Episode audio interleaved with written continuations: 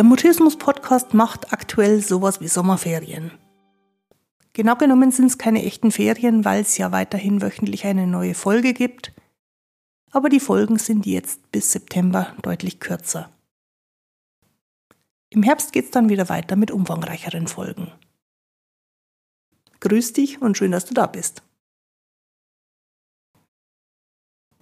Diese Sommerferienfolge vom Mutismus Podcast ist Teil von unserer mehrtägigen Buchbesprechung denn ich werde oft gefragt, ob ich Lesematerial zum selektiven Mutismus empfehlen kann und dann muss ich immer zugeben, dass ich kaum Literatur speziell über selektiven Mutismus kenne, die ich auch als hilfreich und als empfehlenswert empfinde. Ich selber lese vor allem Bücher, die sich nicht mit einer speziellen Diagnose befassen, sondern eher allgemein erklären, wie Menschen so funktionieren. Ein solches Buch handelt davon, wie das Nervensystem dafür sorgt, dass Menschen unterschiedliche Zustände, also auch sowas wie den Mutismuszustand, erleben können. Es ist vor kurzem auf Deutsch übersetzt erschienen, stammt von Deb Danner und heißt Der Vagusnerv als innerer Anker. Los geht's! Wenn du die vorigen Folgen gehört hast, dann hast du jetzt schon ein ganz gutes Gefühl dafür, dass dass es in Menschen unterschiedliche Betriebszustände gibt. Und eine Sache haben wir bisher noch relativ wenig angesprochen, aber die hängt auch sehr mit diesen unterschiedlichen Zuständen zusammen.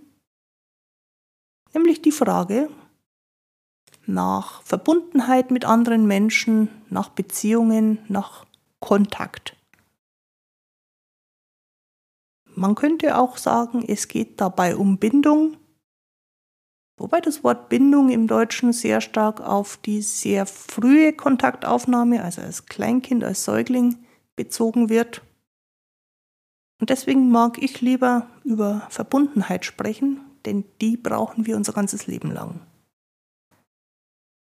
Im Buch wird es so beschrieben, dass wir als Menschen ein sogenanntes System sozialer Verbundenheit haben, wenn ich es jetzt sehr stark vereinfache, ist damit gemeint, dass alle Menschen sowohl das Bedürfnis als auch die Fähigkeit haben, Kontakt aufzubauen.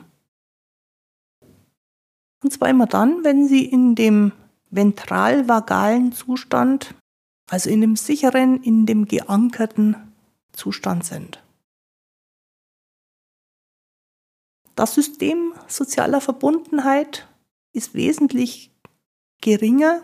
Man könnte fast sagen, es schaltet sich ganz ab, sobald wir aus, aus diesem ruhigen Zustand rausfallen und entweder in den sympathischen, überaktivierten Zustand gehen oder in den dorsalvagalen, wie abgeschalteten Zustand fallen. Den Begriff der Koregulation hatte ich schon mal angesprochen. Damit ist gemeint, dass ein sich sicher fühlendes, geankertes Nervensystem einer Person bei einer anderen Person auch Sicherheit und im günstigsten Fall einen ebenfalls geankerten Zustand hervorrufen kann. Und so kann also eine Person, die in sich ruht, eine andere Person mit in diese Ruhe hineinnehmen.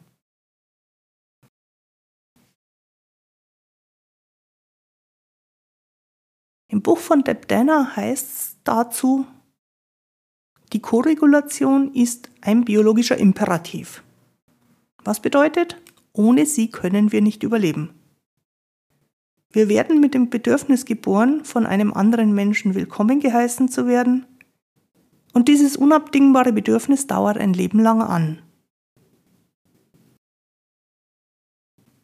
Jetzt könntest du einwenden, dass viele Mutisten, Jugendliche, Erwachsene sehr isoliert, sehr einsam, sehr kontaktarm leben. Das heißt aber nicht, dass die keine Verbundenheit, keine Verbindung brauchen. Und auch darauf geht das Buch ein. Ich zitiere weiter. Auch wenn wir die aktive Suche nach Menschen aufgeben, mit denen wir diese Form der Verbundenheit erleben könnten, hört unser Nervensystem nie auf, danach Ausschau zu halten darauf zu warten und sich danach zu sehnen.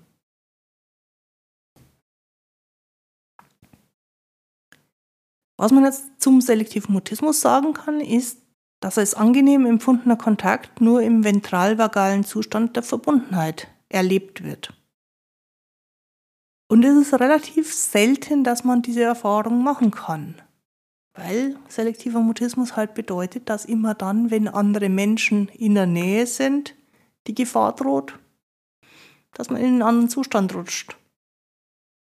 Und sobald man in den eher überaktivierten Zustand, der für Kampf oder Flucht gedacht ist, hineinkommt, ist Kontakt deutlich eingeschränkt.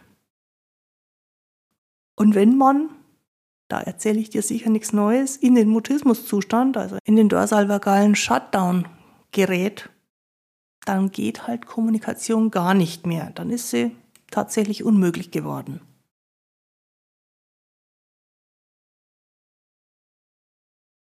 Mir erscheint es ziemlich hilfreich, das zu wissen.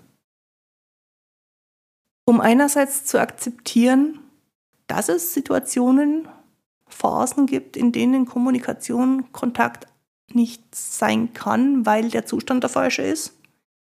Dass es aber auch Situationen, Momente, Phasen gibt, in denen es durchaus funktioniert, weil der Zustand ein anderer ist.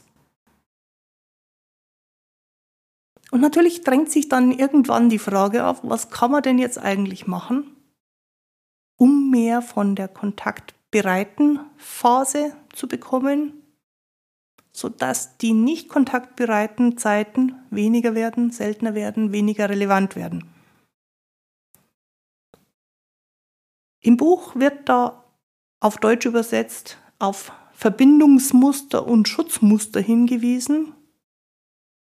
Im Englischen spricht Deb Danner von Cues of Safety, also Informationen, die Sicherheit erzeugen, und zwar nicht auf Verstandesebene, sondern tatsächlich als Signale ans Nervensystem. Ich zitiere nochmal eine Stelle aus dem Buch, da heißt es, so ausgefallen, widersinnig oder unerklärlich unsere Gedanken, Gefühle oder Handlungen auch erscheinen mögen, wir sollten uns daran erinnern, dass unser autonomes Nervensystem fortwährend darauf fokussiert ist, für unser Überleben zu sorgen. Es spürt die Notwendigkeit einzugreifen, aktiv zu werden, auch wenn es für uns aus der kognitiven Warte oft keinen Sinn ergibt. Wenn ich über den selektiven Mutismus spreche und Fragen beantworte dazu, dann spreche ich relativ häufig auch von der Mutismuslogik, die so ganz anders ist als das, was wir per Nachdenken als logisch verstehen würden. Und damit meine ich genau das. Das Nervensystem versucht für das Überleben zu sorgen auf die Weise, wie das Nervensystem es versteht. Und dabei spielen schlaue Gedanken, logische Überlegungen, die Frage, was gerade sinnvoll wäre, nur am Rande eine Rolle.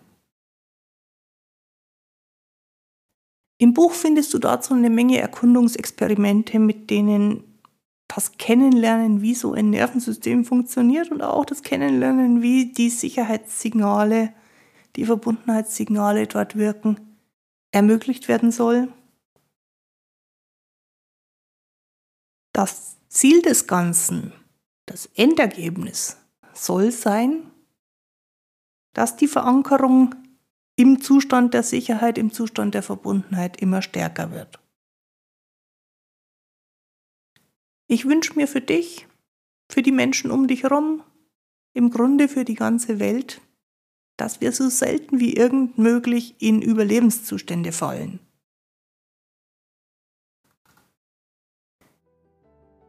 Wenn du magst, können wir uns beim nächsten Online-Workshop, den ich veranstalte, tiefer in dieses Thema oder in alle anderen Fragen und Themen, die dich interessieren, einarbeiten. Der Online-Workshop unter dem Titel Mutisten verstehen und unterstützen ist für alle gedacht, die Mutisten begegnen.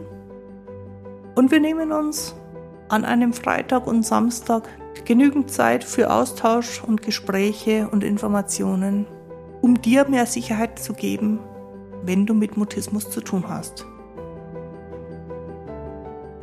Den Link zum Workshop gebe ich in die Beschreibung zu dieser Folge. Ja, und auch den Titel vom hier besprochenen Buch findest du auf meiner Internetseite christinewinter.de-mutismus-podcast oder direkt in deiner Podcast-App in der Beschreibung zur heutigen Folge. Jetzt wünsche ich dir eine gute Zeit. Bis zum Wiederhören. Tu dir gut. Deine Christine Winter.